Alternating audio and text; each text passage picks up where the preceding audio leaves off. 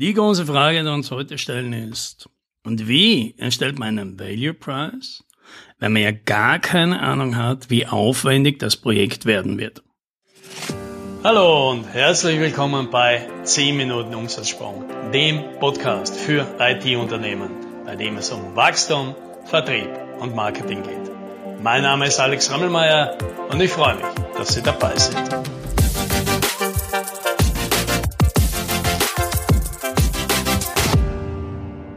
Ein häufiges Problem.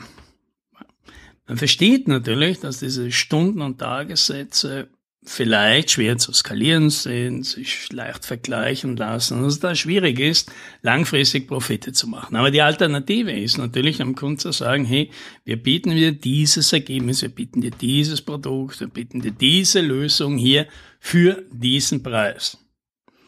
Aber was, wenn man ja keine Ahnung hat, ja, weil diese Art von Projekten, die hat ja jedes Unternehmen schon mal probiert und hat dann rausgefunden, dass das ja komplett ausarten kann, wenn es da unvorhergesehene Probleme gibt, wenn der Kunde sehr mühsam ist, wenn man von den Aufgaben, die er versprochen hat, dann doch selber übernehmen muss und so weiter.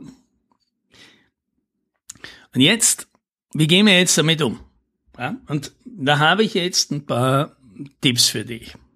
Woran das liegen kann, dass man überhaupt den Aufwand so schlecht schätzen kann und was man eventuell machen kann. Also, Nummer eins, und das ist jetzt vielleicht ein häufiger Grund, den keiner gerne hört, und das ist, weil ein Unternehmen sich schwer tut, einen Aufwand korrekt zu schätzen, weil es einfach zu wenig Expertise hat.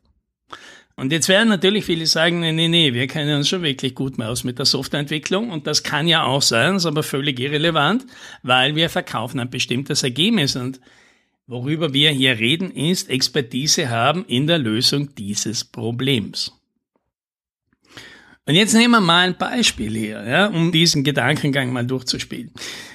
Ein Kunde kommt zu dir mit einer vagen Idee und du entwickelst eine Lösung dafür. Ja? Und bis zum Schluss ist das ganz was anderes geworden und wenn du das am Anfang hättest schätzen müssen, hättest vielleicht total daneben griff. Aber was ist, wenn jetzt der nächste Kunde kommt und sagt, ich will genau dasselbe? Wie schwer ist es denn jetzt, den Aufwand zu schätzen? Natürlich kann man argumentieren, ja, der Kunde ist ein bisschen anders, hat ein bisschen andere Voraussetzungen, aber natürlich ganz viele Unklarheiten, die sind schon beseitigt, weil man die alle schon mal gelöst hat.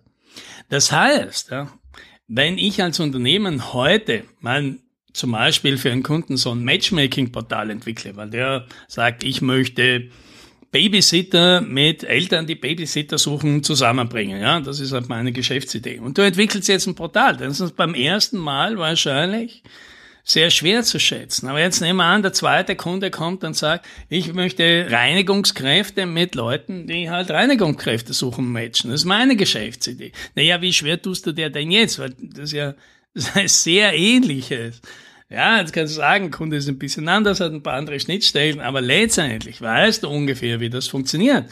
Und dann kommt der dritte her und sagt, ja, ich möchte Heimwerker zusammenbringen mit Leuten, die einfache Reparaturen oder Besorgungen rums ums Haus haben. Ja.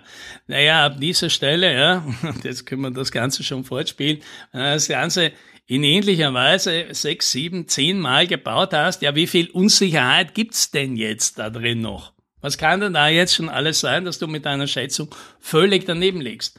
Und wenn wir diese Idee akzeptieren können, dann heißt das, wir können halt Projekte oft nicht abschätzen, weil wir einfach nicht genug Expertise haben. Wir haben keine Erfahrung. Wir haben Erfahrung mit Softwareentwicklung, wir haben Erfahrung mit Requirements Engineering und dessen und alles mögliche, aber nicht mit der Erstellung dieser Lösung.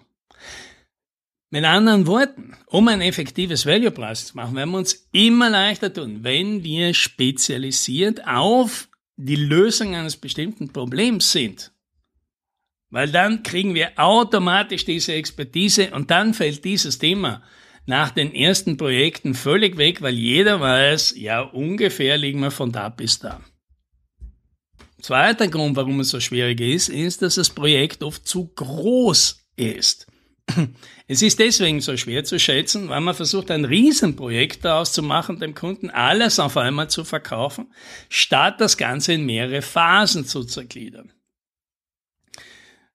Das heißt, der Kunde kommt und hat unglaublich viele Wünsche Und das gefällt einem ja auch, weil das treibt natürlich den Preis des ganzen Projekts in die Höhe. Die Alternative ist, den Kunden so weit zu beraten, zu sagen, was ist denn das Minimum, mit dem du die absolut notwendigen Bedürfnisse befriedigen kannst. Und dann schätzen wir mal das, weil das wird deutlich einfacher, weil der Scope dadurch klar reduziert ist. Und dadurch ist die Unsicherheit, die da kommt, in die zweite Phase des Projekts verlagert. Weil wir sagen dem Kunden ja nicht, du kriegst den ganzen Rest deiner Wünsche nicht, sondern die machen wir danach.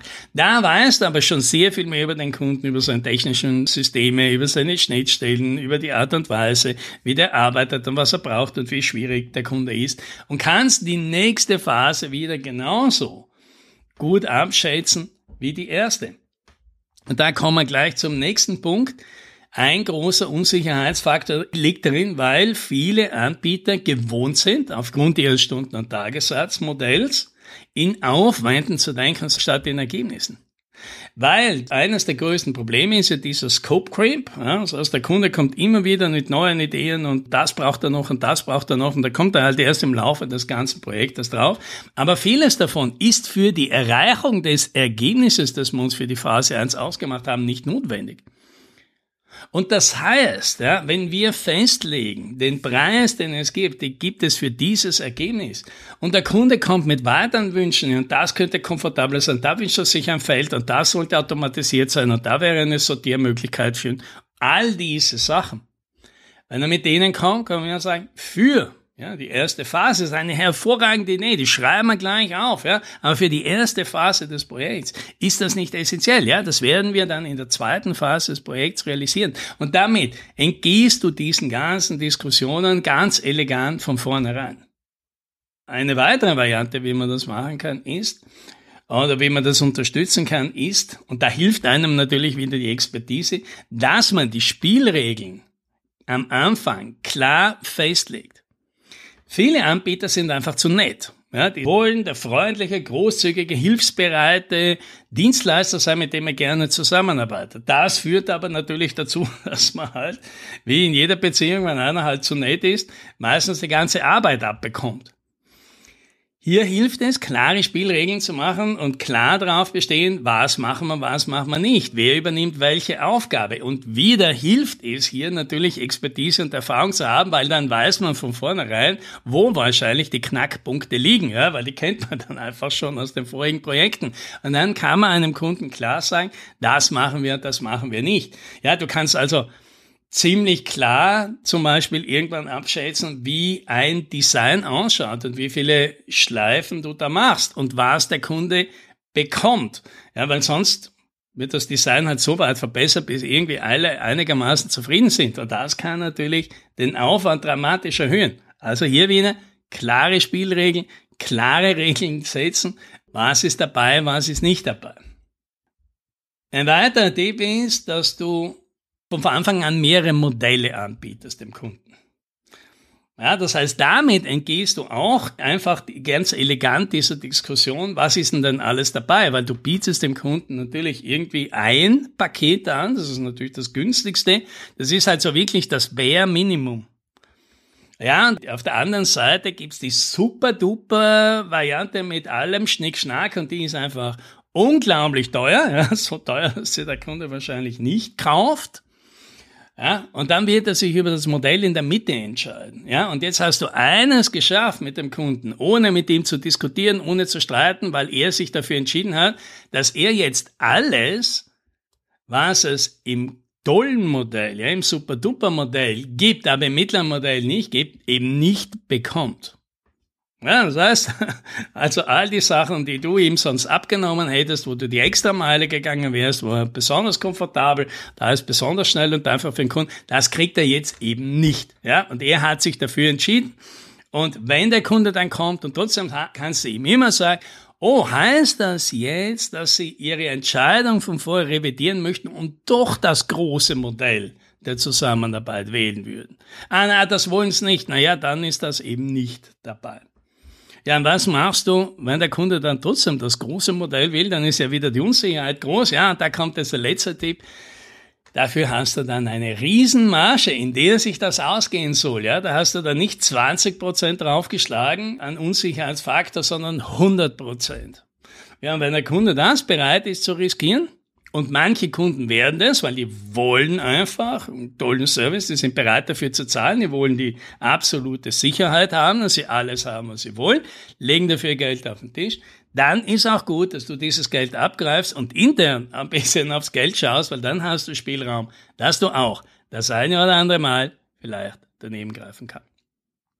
Das waren sie meine Tipps. Ich hoffe, einer davon ist dabei für dich, der dir hilft, in Zukunft deine Projekte besser abzuschätzen und dieser Sorge zu entgehen, dass du mit einem fixen Value-Preis dir selbst ein Ei legst, weil danach du deine Kosten nicht mehr im Griff hast.